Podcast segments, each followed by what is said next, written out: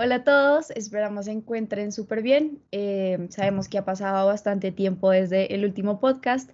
pero pues aquí volvimos y volvimos fuerte con este tema que les va a encantar.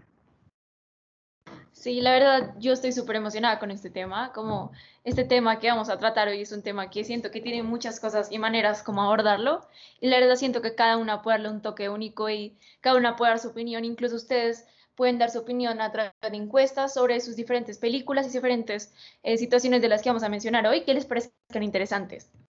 Extrañé mucho hablar con ustedes y lo más importante es que siento que esto de ver películas pues es muy dependiente de cada persona. Hay personas que leen libros, hay otras personas que son más de series, otras que son mucho más de películas, entonces siento que pues este tema nos va a gustar a todos porque va a incluir como todo esto del cine entonces, vamos a ver qué tal. Bueno, y yo quiero que empecemos discutiendo por las películas overrated y las underrated, porque, o sea, yo personalmente, a mí no me gustaban las películas viejas, como les tenía algo como a um, Breakfast at Tiffany's y todo ese tipo de películas, no me gustaban. Pero quiero que hablemos de eso, ¿qué, qué película les parece overrated? Por ejemplo, a mí um, Divergent me parece demasiado overrated. No sé qué piensen. Pues sí, tiene la verdad sus características que son super overrated. O sea, digamos que sí tiene como medio su trama, pero tampoco tan, como tan digna de, tanto hype, diría yo. pero pues, ¿qué piensan los demás? También les quería introducir una nueva película que la verdad estuvo muy de moda eh, pues hace bastante tiempo y precisamente ese es el problema, que yo siento que es una película que está muy underrated, pero también es precisamente por el tema, diría yo. La película se, se llama este, mm, Bohemian Rhapsody, pues es sobre el grupo este de Queen, que pues puede que no a muchos les guste, pero la película es, es buenísima, o sea, cuenta con toda la historia súper completa y es, es muy catchy. Sí, total. Eh, la verdad, yo pensando sobre Divergent, siento que, o sea, sí siento que está un poquito overrated, pero siento que de pronto es como la manera en que transformaron los libros a una película. Siento que muchas veces incluso los libros son mejores que las películas. No, no sé qué piensen, opinen sobre esta idea y sobre y sobre, bueno, yo les quería introducir otra película que es Coco. La verdad, yo considero que Coco, o sea, esto me van a odiar probablemente, pero siento que Coco es una película que sí tiene un toque Disney muy chévere y todo, pero de igual forma siento que no tiene tanta la esencia y toda la magia que puede tener un país como México, y siento que esto pudo haber sido representado de una forma mucho más adecuada. Obviamente se tiene elementos representativos, pero siento que igual podríamos haberlo como, bueno, los, productores pudieron haberlo abordado de una manera mucho más como amplia y mostrando mucho más la diversidad de cultura que hay en México. Julia, ahora que lo mencionas, eh, esto es un problema que yo le veo mucho al, cine como tal, y es que es imposible o es muy difícil mostrar toda una cultura o de pronto pasar todo un libro a una película, específicamente por el tema del tiempo, de pronto porque no, no hay esa conexión tan directa con las personas. Lo que me refiero es que, por ejemplo, las palabras de un libro a veces pueden hacerle sentir a, las, a los lectores muchas más cosas que una película. Por ejemplo, en un libro tú ves el cambio psicológico fuerte que tiene un personaje. En cambio, en una película tú lo ves más de instantes. Y lo mismo pasa con la cultura. Por ejemplo, con lo que tú dices de Coco, pues es imposible mostrar toda la cultura mexicana como lo intentó hacer Coco con el tema de el Día de los Muertos en, una, en un cine. O sea, por eso, por eso mismo es que yo no soy tanto ver películas y por eso se me hace que hay muchas más cosas que están underrated y que en, en cierta medida las películas están muy overrated. Uy, Malanito, no sé cómo, no sé cómo pensar sobre eso, porque a pesar de que soy una fan de los libros, como en general, como al menos en hay gente que me lee el libro original, siento que es mucho mejor a la película, pero no sé si tenemos Hunger Games, que es, o sea, la escenografía, los actores, siento que representan muy bien lo que quería eh, la,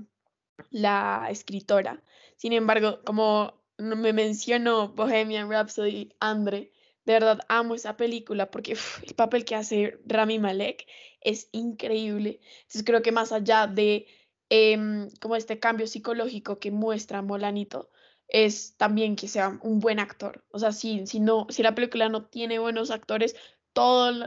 como la historia se pierde realmente. Y creo que ese es mi problema con Divergente, como siento que no tiene muy buenos actores. Como yo puedo amar a Ford, como es, es un churrito, pero realmente siento que es como lo expresen los actores también. Tienes toda la razón, Sofía. Yo la verdad sí soy cero persona de libros, ahí sí me disculparán, pero, pero yo siento que de todos modos, si fuera una persona que le gusta mucho leer los libros, las películas tienen algo y es que, bueno, la verdad, esto también es un debate y es, ¿debería entonces una persona explotar esa imaginación que tiene para crear su propia historia de lo que se le está haciendo relatado? ¿O se debería entonces de ceñir de cierta manera una limitante? Porque lo que yo siento con las películas es que tú puedes de una manera más visual entender lo que una persona te quiere transmitir, ¿verdad? Que eso es lo que no podemos hacer con los libros. Es simplemente una descripción de los actos y cada una de las personas tiene una perspectiva de este, se lo imagina de una manera muy diferente, pues con respecto a cada uno de los factores en los que vive. Y yo creo que este precisamente es un poquito mi problema con los libros y es que al relatar historias puede llegar, lo que les digo, es un debate, puede ser bueno explotar esa imaginación precisamente, pero también hay unas cosas y es que el libro puede no llegar a transmitir todo lo que se busca de cierta manera el autor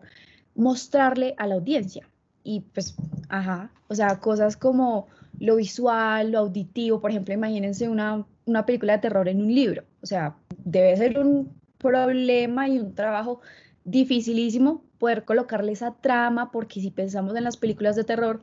lo que más impacta es lo visual y lo auditivo. Ahora, ¿cómo llega una persona a plasmar eso en un, libro? O sea, es bastante complicado. Sí, yo quería eh, como opinar sobre lo que dijo Molanito y Sofía García.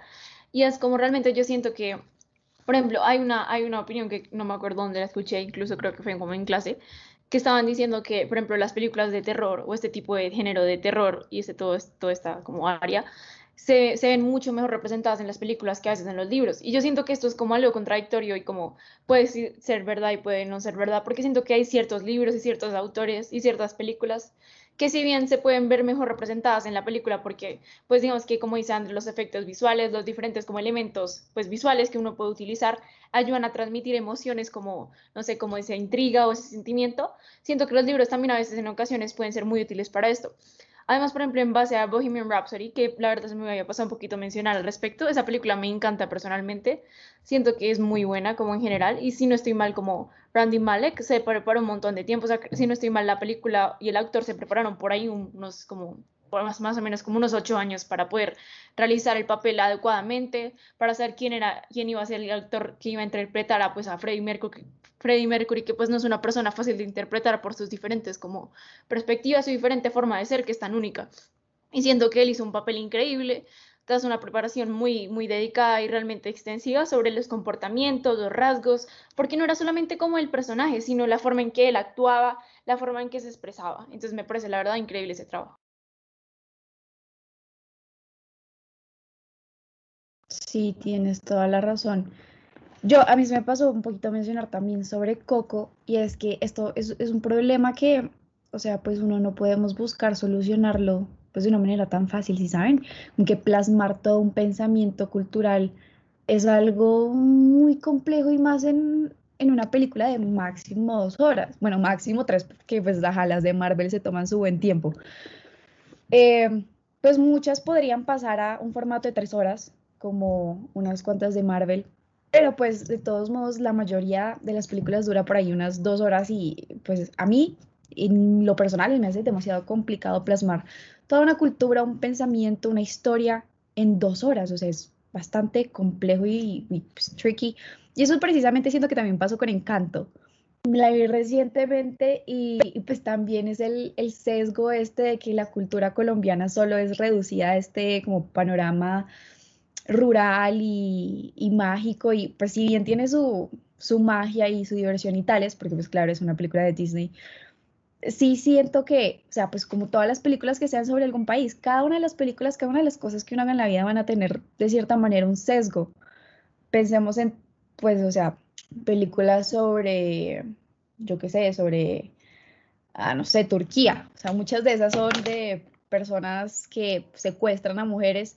Entonces, en, en, todas las películas yo siento que va a haber un sesgo que es, es un poco muy, no sé, inevitable, y más porque pues somos todos seres humanos.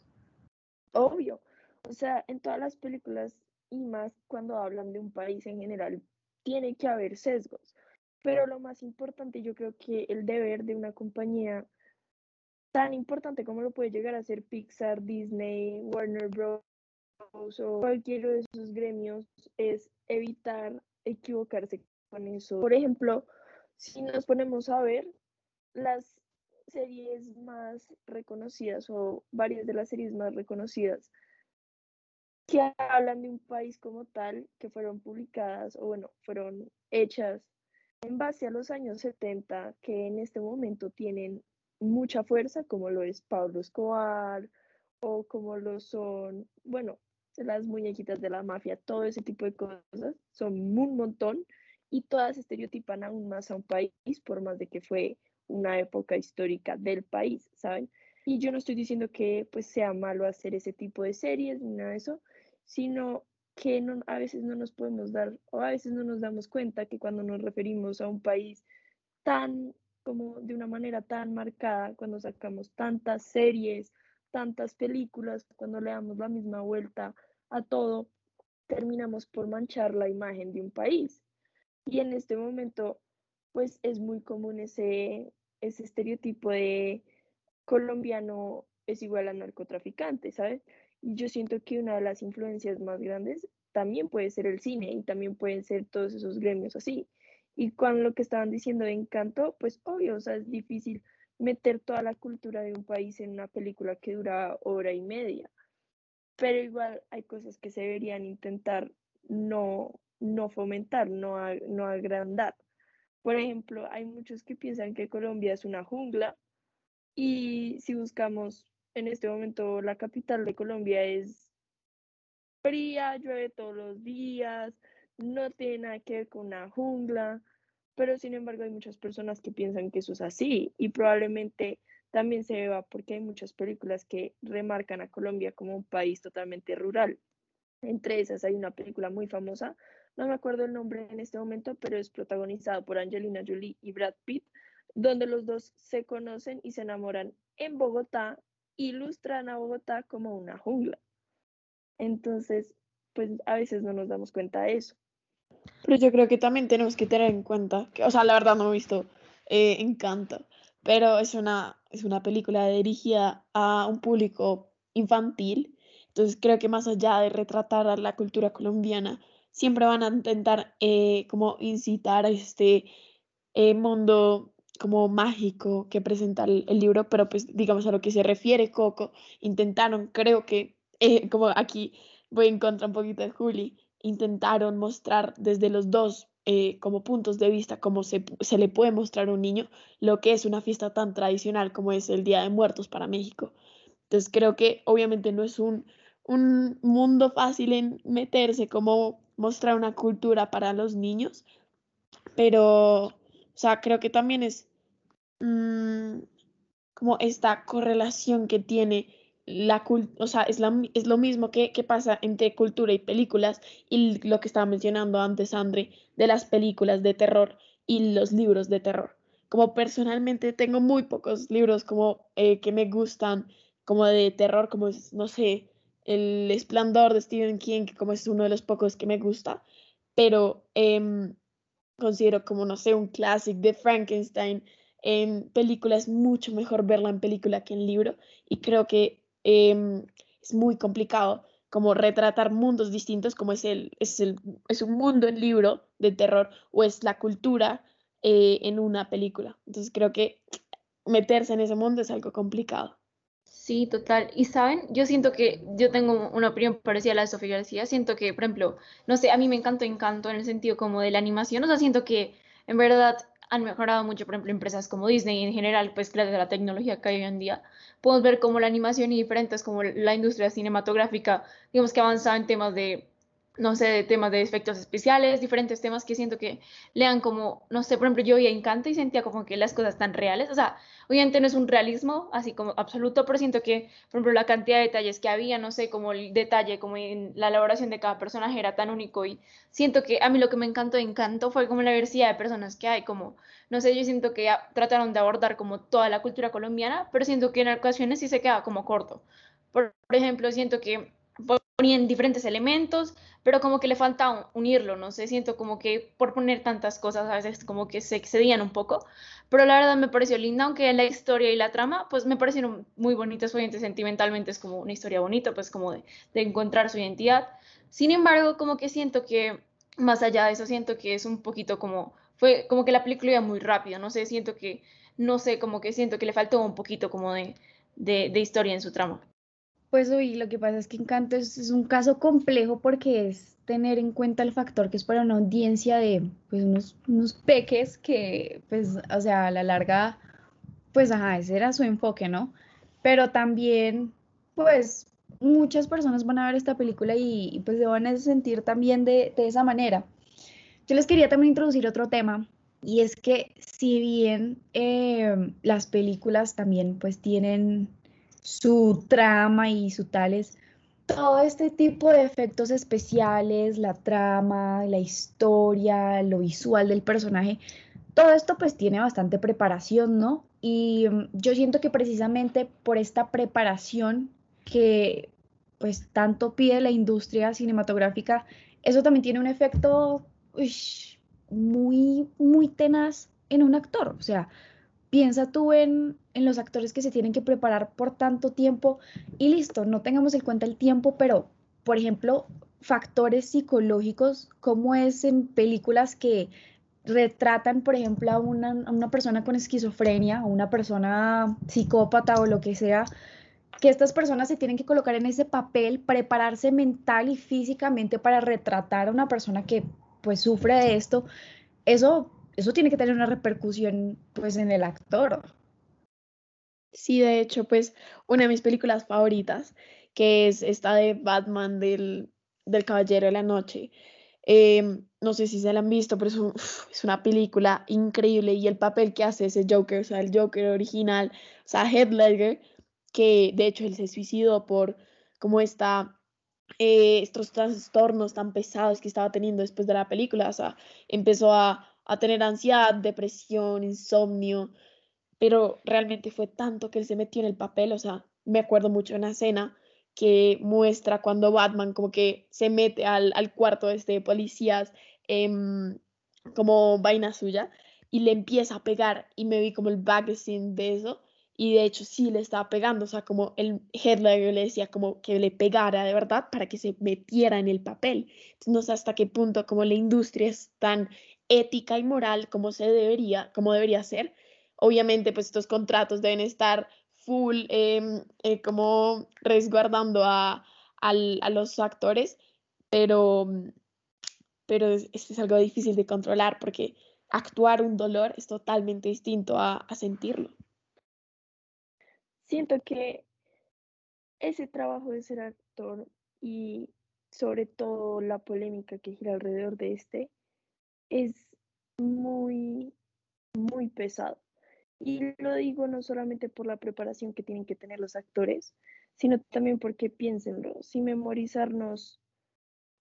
un tema de biología nos cuesta, ¿cómo va a ser memorizarse todo un guion? Aparte un guion con el cual de pronto no te identificas o de pronto no estás de acuerdo con lo que tienes que decir. O debe ser muy difícil y sobre todo hay películas que ponen a los actores a vivir cosas bastante fuertes. Es decir, a veces las personas tienen que actuar una violación o un asesinato y yo siento que ese tipo de cosas, a pesar de que pueden concientizar a las personas, también pueden dejar varias repercusiones en ellas. Sí, total. Y yo siento que también es como la forma en que cada actor da su toque. Siento que hay en casos en que hay actores que se pasan un poquito de esta, de esta raya entre qué es actuar y qué es realmente tener como una obsesión con tu personaje, por decirlo así. Por ejemplo, no sé si vieron de Suicide Squad, eh, por ejemplo, el, el, Joker de esta película, que después es el actor Jared Leto, digamos que se metió tanto en ese personaje que ya pues tuvo que ir incluso al final pues como a unos tratamientos psicológicos, ya que ya tenía como una obsesión con su propio personaje, ya que hacía cosas como regalarle al elenco, no sé, por ejemplo, cajas de balas o cosas por el estilo. Por ejemplo, a su coprotagonista como Harley Quinn le, recibió, recibió una rata muerta, recibió como cartas de amor y cosas por el estilo, porque la persona realmente ya se metió tanto en el personaje que ya, pues obviamente ya, ya se encontraba raro. Y además él estaba como acompañado por un cadáver de un cerdo, ya que consideraba que era apropiado para su personaje. Y esto digamos que ya es llevar el papel al extremo. Y siento que este grado como que ya no es sano, ya no es, ya no es como bueno para el actor tampoco, porque digamos que esta industria también es una industria pesada en la que muchos actores terminan pues por malos pasos, por diferentes situaciones. Y por ejemplo, otra, pues digamos que esto no es una película, pero es una serie que se llama The Act, que habla de un caso de Estados Unidos en que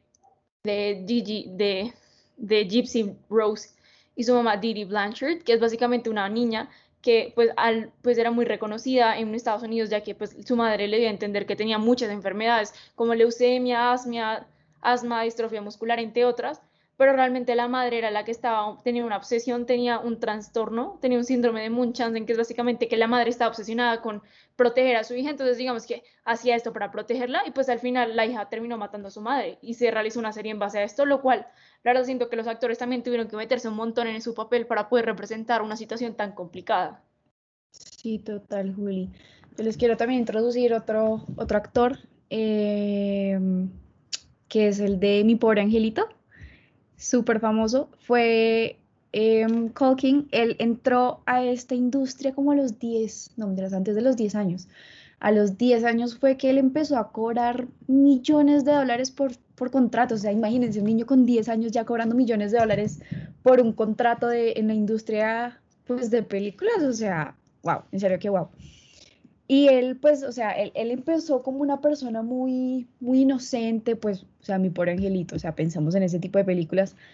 Y después él tuvo un problema de, de drogadicción, fue arrestado en Oklahoma por posesión de drogas, después estuvo en juicios y no, no, no, no, no, o sea, él en serio tuvo una, una etapa muy difícil de la cual pues ya se está recuperando y más o menos librando pero, o sea, pensemos de todos modos, por el tiempo que sea, por el tiempo que sea un mes de drogadicción, años, meses, de todos modos es, una situación muy compleja, la cual, sea el tiempo que sea, es, es bastante difícil de vivir. Y yo, pues, precisamente también les quiero introducir una pregunta y es, ¿debería una persona a tan corta edad entrar a esta industria de cinematografía? O sea, una persona tan chiquita sí debería de estar en estos papeles y, se, o sea, pues obvio, uno necesita niños en las películas, ¿no? Porque pues, que sería una película solo con adultos. Em, pero, o sea, hasta qué punto se debería de controlar la participación de ellos, o sea, quién está ahí para limitar ellos en qué papel tienen en esta industria, porque, o sea, vemos niños que entran de súper chiquitos y esto tiene un problema tanto en su formación, así no parecen por su drogadicción. Por ejemplo, este actor que les digo solo eh, atendió principalmente a primer grado, presencial. De resto, su educación básicamente perdida. Muchas gracias por este tema, porque la verdad tengo mucha información sobre este. Y una de las cosas más sorprendentes es que el efecto psicológico que trae actuar un personaje que no eres tú en una etapa de formación de por sí ya puede dejar varios temas psicológicos en uno. Y más tenemos el caso de, de Miley Cyrus cuando hizo el papel de Hannah Montana. Es decir, que ella además de tener que actuar un personaje a tan corta edad, tuvo que actuar un personaje tan polémico como lo era el tener dos personalidades, dos vidas, que también se pueden reflejar en ella como tal, en una niña que hasta ahora estaba creciendo, que estaba entrando a la fama, y ella menciona en varias entrevistas que este, este papel de por sí le dejó varias secuelas.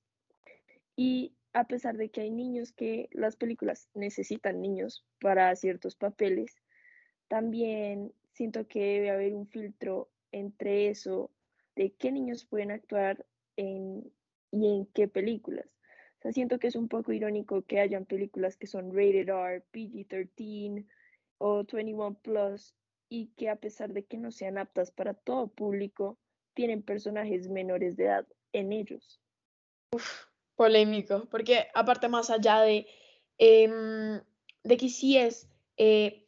correcto que estos actores a tan corta edad empiecen, yo creo que es, una reestructuración en cómo funciona la cinematografía, porque digamos, eh, me estaba viendo un documental de Zendaya, que ella es una actrizota, y ella menciona que cuando ella empezó en Shake It Up,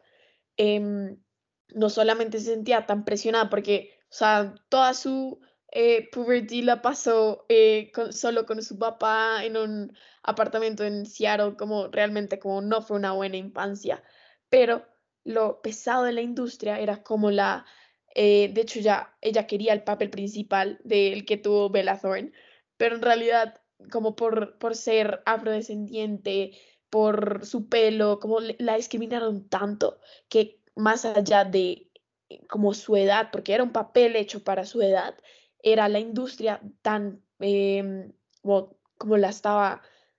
deteriorando completamente, o sea, le estaban discriminando de una forma absurda. Oigan, tienen toda la razón.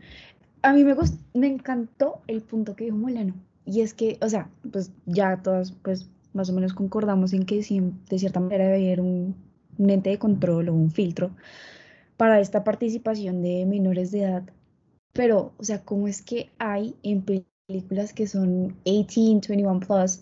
o sea, que son para gente adulta, pero de todos modos hay actores menores de edad en estas? O sea, ¿ustedes creen que el director o, o hay alguien, yo qué sé, de social services, ahí pendiente o los padres están ahí pendientes de que él solo esté ahí para participar en su parte y que no vea o esté cerca de este tipo de, por decirlo así, de situaciones que son rated para personas mayores? O sea, ¿ustedes creen que en serio las personas son lo suficientemente morales o lo suficientemente dedicadas a esta parte ética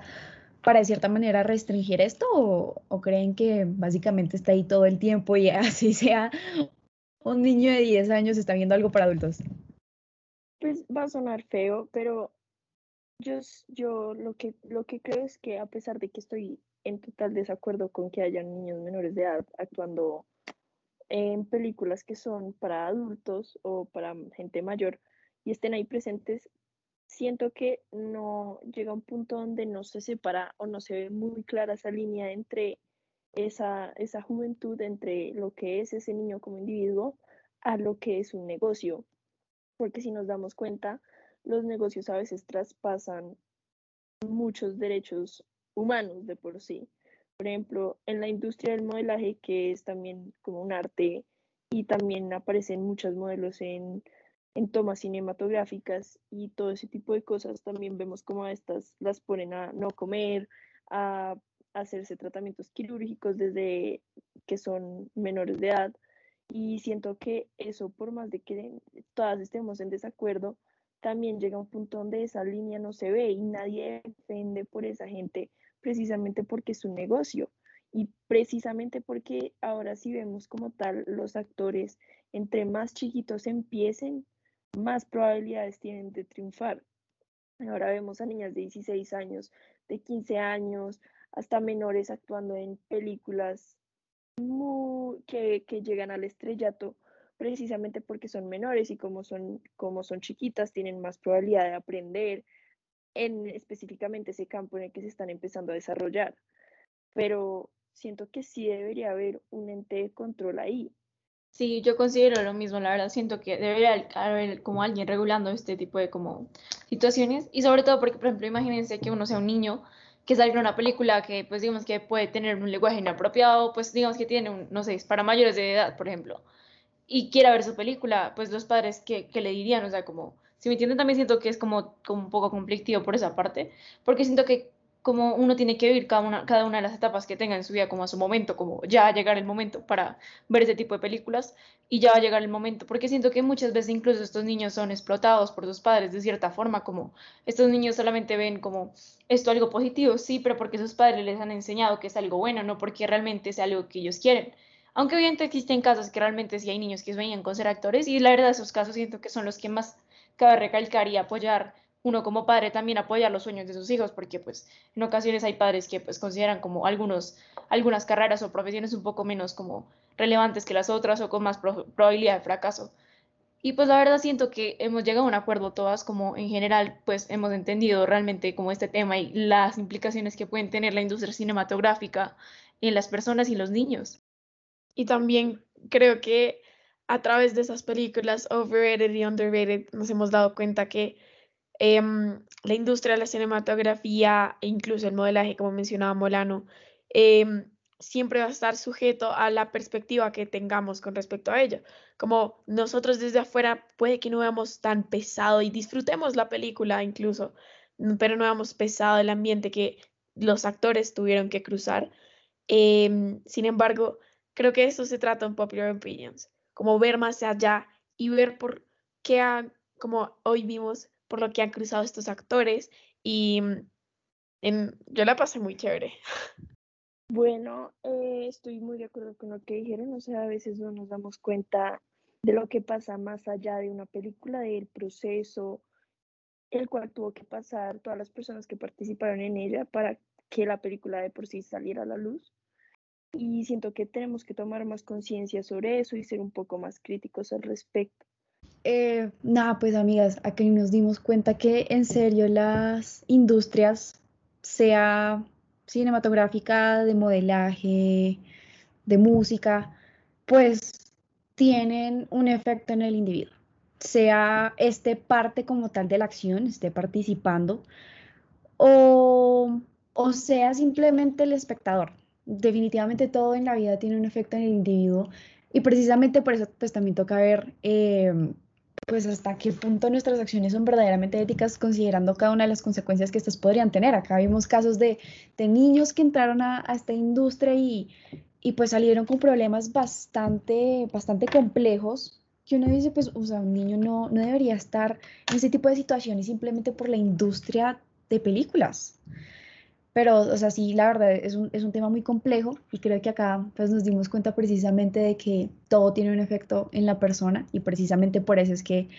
es importante este podcast. Cada uno debe tener sus opiniones fundamentadas en los hechos y en una perspectiva de verdad argumentada, porque pues cada uno puede pensar que una película es underrated y overrated, por eso no hay problema, cada uno puede tener su opinión, pero si tengamos en cuenta todos los efectos y las consecuencias, los datos y, y las acciones